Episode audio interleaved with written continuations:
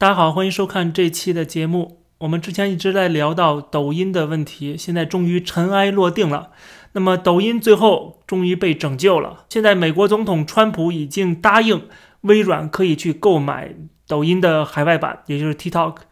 买了这个软件就不会去进这个软件。川普最新的说法是，他在这个田纳西开会的时候，他最后终于说了，他说给抖音四十五天的时间，到九月十五号之前。必须由美国公司接手，否则的话就把这个抖音禁掉。这消息在之前我们也讲到了，其实是反反复复的。一开始是准备禁的，后来微软的 CEO 又跟川普通了电话，等于把川普说服了。并且我们看到了美国的很多政要啊，特别是共和党的一些参议员也跳出来说，如果是美国公司购买了抖音的话，就可以不禁它了啊。这个是一个双赢，因为你禁抖音，毕竟还是会损害到很多美国人，呃，就是年轻人的利益啊。他们在抖音上面赚钱，他们在抖音上边开账户，他们每天都在使用抖音，所以说。呃，这个会有很大的影响，而且大家注意，这个抖音的投资人背后有很多美国的企业。最后他说呢，给你四十五天的时间。微软公司之前是发了一个声明啊，一开始说他在这个考虑买抖音，后来又说他已经停止购买抖音了，因为川普不同意嘛。后来他又说要重新恢复跟抖音的谈判了，啊，然后说在九月十五号之前争取把这个 deal 啊给完成。所以说，这也是符合后来我们看到的这个川普说的四十五天的这个要求啊，就是正好四十五天之后就是九月十五号，这是川普给的一个期限，恐怕也是川普跟微软公司谈的啊，就是微软公司也会告诉这个川普说，大概九月十五号之前就能够谈成。然后川普说，那如果你谈不成的话，就禁掉；如果谈成的话，那就固然是好。我看很多网上观众，非常的不开心啊，就是说干脆就禁掉就完了，为什么还要留一个口，还要给中国的企业这么多的钱，几百亿美元的钱？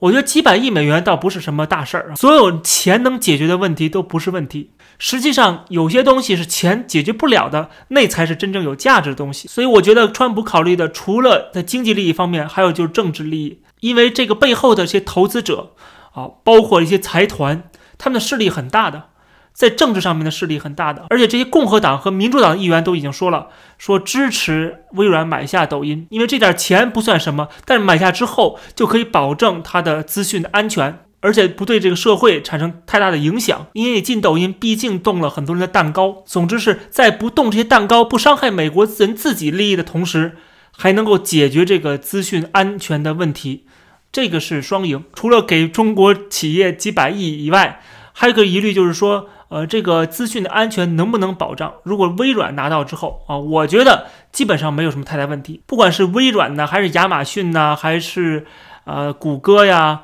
这些企业，他们的这个在中国政府看来，在中国人看来，这个屁股都是歪的。他们都是美国企业，是站在美国立场的。他们的最主要的市场还是美国。就是在中美脱钩决裂的过程中，虽然他们一直是啊，这个中美。友好啊，这个全球化的受益人、受益者，但是他们还是要衡量一下利弊的，他们还是有做一个取舍的。这些企业他们都是逐利的，他们只要是逐利的，其实对美国政府来说就好办啊。美国政府只要给他们的利益够大，中国的利益跟不上美国的利益，他们就会站在美国这边，这个是毫无疑问的事情啊。这些逐利的公司是一定会这么做的。所以说，你比较一下中国市场跟美国市场。啊，这中国的国力跟美国的国力啊，这一比就知道，他们没有太大的可能会站在共产党这一边去危害美国国家利益，甚至啊挑战美国的国家的安全。那这个可能性几乎为零。即使他们曾经得到过中国大量的这个利益，即使他们在中美断交啊，或者说中美脱钩的过程中，他们扮演一个中间人的角色啊，就是和稀泥的角色。为中国政府求情，为中美关系进行缓和工作和游说工作，他们肯定会这么做。这个是民主党的一些背后的势力都在这么做啊。这些华尔街的财团，他们都不希望中美脱钩，因为他们是闷声发大财嘛。但是如果这个线画得非常清晰的时候，就是中美真正的脱钩的时候，没有藕断丝连的时候，这些企业毫无疑问的都是牢牢的会站在美国这边，不可能这个像这个摩根斯坦利啊跑到中国去说我成变成中国公司，这个可能性几乎为零，所以大家不用太过担心。即使他们现在扮演一个不太光彩的角色，或者是他们为了自己的利益，因为每个人都是为自己利益的嘛，所以无可厚非。这些企业也为了自己利益，不想得罪中国，我觉得这都是非常合情合理的啊。但是这个形势的变化会让他们越来越难以生存，在这个夹缝当中，他们必须要选边站啊。其实就是这么简单，就是未来就是选边站的一个世界。你站在哪边儿，就这么简单的一个问题啊？你觉得这些企业会站在中国这边吗？他们今天可以和稀泥啊，他不可能永远和稀泥。所以由微软来购买抖音，在目前看来还是一个不错的选择啊。我觉得大家不用过度的去解读，或者是过分的杞人忧天。但是我想说的是，不要把美国政府当做软柿子啊！美国政府或者是美国的这些政商界的精英，他们已经开始意识到这一点了。他们已经开始意识到中美的冷战正式打响了，所以说抖音其实是一个比较特殊的产品。如果我们去看其他的中国的软件产品，一定会被美国全面查禁。呃，就像是这个现在蓬佩奥已经提出了，他指名道姓的点到了微信，啊，大家注意，微信有可能就会在未来的几个星期之内。就会被美国正式的禁掉，就像我上次讲的，连印度都把这些软件都禁了，美国会允许这些软件继续堂而皇之的在美国市场吗？现在美国是对中国进行冷战，这个西方阵营的呃这个领头羊，所以说他不可能在这个禁中国软件上边啊退后，不管什么微博啊、微信呢，还有什么呃人脸识别的软件呢，还有扫描文件的软件呢，啊这些软件全部都会被美国。查禁五眼联盟这些国家有跟美国进行这个情报共享的这些国家都会陆陆续续的禁掉。比如说，最近我们看到了这个澳大利亚已经说开始调查抖音了。这些国家都会陆陆续续的针对中国的一些软件进行限制也好，或者是查禁也好，都会这么做的。这就是冷战的一个特点，就像海浪一样啊，一波一波的打过来。我们既然说到抖音了，我们就要说到另外一个软件，就是 Zoom 啊，这个美国企业，但是由中国出生的一个。呃，这个创业者啊创立的这样的一个软件，那这个软件现在已经开始逐步的退出中国市场了。我们看到了最新的消息，说 Zoom 的品牌要在中国大陆的市场全面撤退。Zoom 是一个视频的会议软件，它现在已经发布了一个通知。说将于八月二十三号正式停止向中国大陆地区用户直销模式，仅限于通过合作伙伴销售。你要跟 Zoom 合作的话，你就跟他的代理商啊，这些代理商是使用了 Zoom 的软件、使用了 Zoom 的技术的，但是他们不是 Zoom 直接在中国落地、直接在中国销售。所以说，未来的中国的企业用户他们在想用 Zoom 的时候。他们可能不能用到 Zoom 这个软件了，他们只是用到一些使用 Zoom 产品或者是使用 Zoom 技术的一些替代的产品，跟 Zoom 有合作的这些产品。这样的话，等于说是啊，用了一些代理人在中国，但他们自身自己已经撤退了。他们这种撤退的最主要原因，还是看到了像抖音、像这微信、微博啊这些软件未来会在西方世界面临的一个困难。他们如果跟中国走得太近。在中国市场扎根太深的话，他们会被整个西方世界所排斥，甚至被禁掉，甚至要它被卖掉。所以说，Zoom 啊害怕了，Zoom 也觉得说他现在也要开始逐渐的要选边站了。虽然他还不能完完全全的放弃中国大陆市场，因为这是个香饽饽，这个毕竟还是有收入的，他不能完全放弃。但是他已经开始把自己跟中国大陆的市场进行一个脱离。或者说保持一定的距离，所以大家看到，即使在美国成立的这么一个美国公司，它都开始现在已经心里打鼓，开始有些胆怯了，就是在中美之间的这个夹缝中生存的这个可能性是越来越小了。所以不管是抖音也好，还是 Zoom 也好，我们都看到了，不管是中国公司还是美国公司，都遇到同样的问题啊，在这个中美冷战的大的环境底下啊，没有人能够继续的左右逢源，两边都占。你只能选边站。那么最后我想说，就是这个抖音的老板叫张一鸣，他最近在国内的这个微博上边被骂得很惨啊！这些小粉红、这些五毛都在天天的在骂他，甚至他没有办法把这个微博的评论功能给关掉了。为什么要骂他呢？因为他向美国屈服了，他把这个企业卖掉了，呃，卖给美国的这个微软。所以说，这些人都骂他说他是卖国贼，说他是汉奸走狗。实际上，我觉得张一鸣这个人，我看了他之前的言论啊，看他的言行，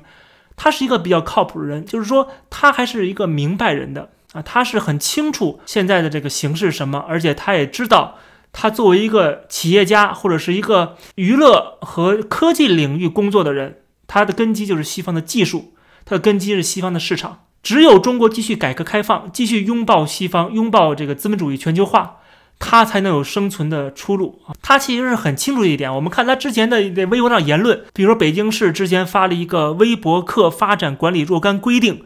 说要构建社会主义和谐社会啊，不能发布一些含有以下的这个有害信息。然后陈劲松发了一个言说，规则变了，积极传播社会主义核心价值体系。谁知道内容多次教？张一鸣回复了一句说：“傻大空，无耻。”从这儿就可以看出来张一鸣的态度，对吧？觉得这个搞什么社会主义核心价值观，给这种啊老百姓洗脑啊，进行这个政治宣传，他觉得是假大空的，他觉得是很无耻的行为。啊，应该由市场来决定，应该由普通人来决定他们喜欢看什么，喜欢听什么，对吧？但是政府要管控言论，管控舆论，管控老百姓听到什么说什么，想什么，看到什么。这个在一个这个搞创业的人眼里边，当然是很无耻的。而且他之前还提到了另外一个软件，他说，呃，干不下去有两种情况：没钱，没信心。然后他说：“（括号）中国还有被政府关了的第三种。”他说这句话就说明他意识到这一点了，意识到中国的特色是什么，意识到他作为一个私营的企业主，或者说是作为一个呃资本家，它实际上是随时会被政府关掉的，因为这个政府是搞社会主义的，它是一个一党专政的体制。所以说，张一鸣也很清楚，在中国生存是有多么艰难。最后，我们再看一条，他说：“所以我对美国经济崩溃、中国如何强大的论调，从来极其怀疑。放眼望去，高端、高利润、高门槛的产品和服务的市场，美国从未下滑。这就说明他是一个明白人，他是一个很务实的人，很理性的人。他知道所谓的美国的呃崩溃，所谓的中国多么强大，这都是吹出来的。”嗯，都是假的啊，所以说他是很清楚这一点的，所以说他能够做的这么成功嘛，就是这些企业家，特别是民营企业家，他们都是很聪明的，他们都是明白人，都知道怎么回事儿，但是没有办法，他在这种夹缝中生存，他在中国落地，他就必须要听党的话，他没有办法，那你听了党的话，你就必然会被美国、被西方世界所排斥，因为这是两边已经不能再继续融合了。啊，这是一个面临着中美决裂的一个大的环境下，他只能这样做。所以他的这个字节跳动的这公司，我们看到有经常跟中国政府合作啊，包括成立党支部，包括我们看到这条新闻说，公安部新闻宣传局与字节跳动战略合作签约。这个公安部的新闻宣传局是干嘛的？当然就是搞政治宣传的嘛。而张一鸣的字节跳动啊，不管是今日头条也好，还是抖音也好，他是给普通。特别是啊，这个年轻人、底层的人，给他们看的啊，他们喜欢看什么，就会通过人工智能啊来给他们发送什么。但是你现在突然横插一杠子来这种啊政治宣传，实际上这是违背市场经济的，违背这个字节跳动他们这个企业的性质的。但是没有办法，他还是要跟公安部合作，他还是要搞这些东西，因为不搞这些东西，他怎么继续在中国生存呢？而他搞了这些东西，包括成立党支部，最后在美国人眼里，你就是党的人，你就是共产党的这个听话的一个企业。共产党让你干什么，你不敢说不。那共产党如果要求你把这个在美国收集的资讯、这些啊信息、个人信息交出来，你也只能交啊。对吧？这也没有什么错呀。张一鸣他也心里清楚这一点。我们看到之前有人就说跟张一鸣通话了，然后张一鸣也理解啊，认为这个美国的官员是非常友好的啊，这个很礼貌的。但是谈不下去，谈不妥，因为人家已经把你当做敌国了，已经把你这个企业背后的势力